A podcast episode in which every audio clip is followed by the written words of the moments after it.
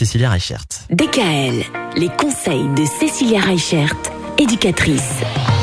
Les enfants et le soleil, on termine cette semaine, Cécilia, en parlant des situations qui peuvent être un peu trompeuses, un peu piégeantes parfois.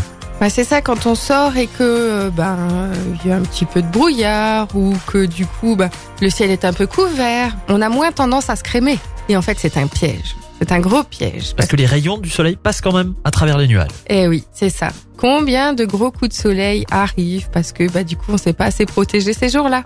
Moi la première, hein, mon premier coup de soleil, je l'ai eu comme ça. Hein. Il faisait beau, mais pas trop non plus, beaucoup de nuages et du coup on sent pas la chaleur vu qu'il y a du vent. Et puis le soleil cache pas mal de choses qu'on ne voit pas.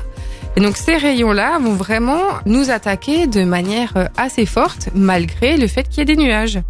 Que ce soit du coup en montagne, en été comme en hiver, la montagne c'est traître. Il fait beau, il fait chaud, mais en même temps il fait un peu frais, donc du coup on ne se On méfie supporte- pas. Parce qu'on supporte du coup la chaleur, c'est vrai. C'est ça.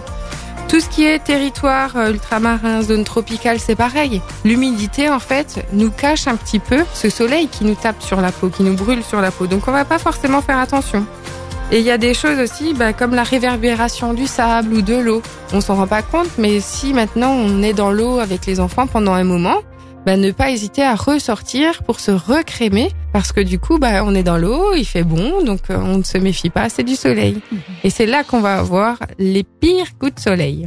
Donc, quel que soit l'endroit où vous êtes, n'hésitez pas toutes les heures à vous recrémer.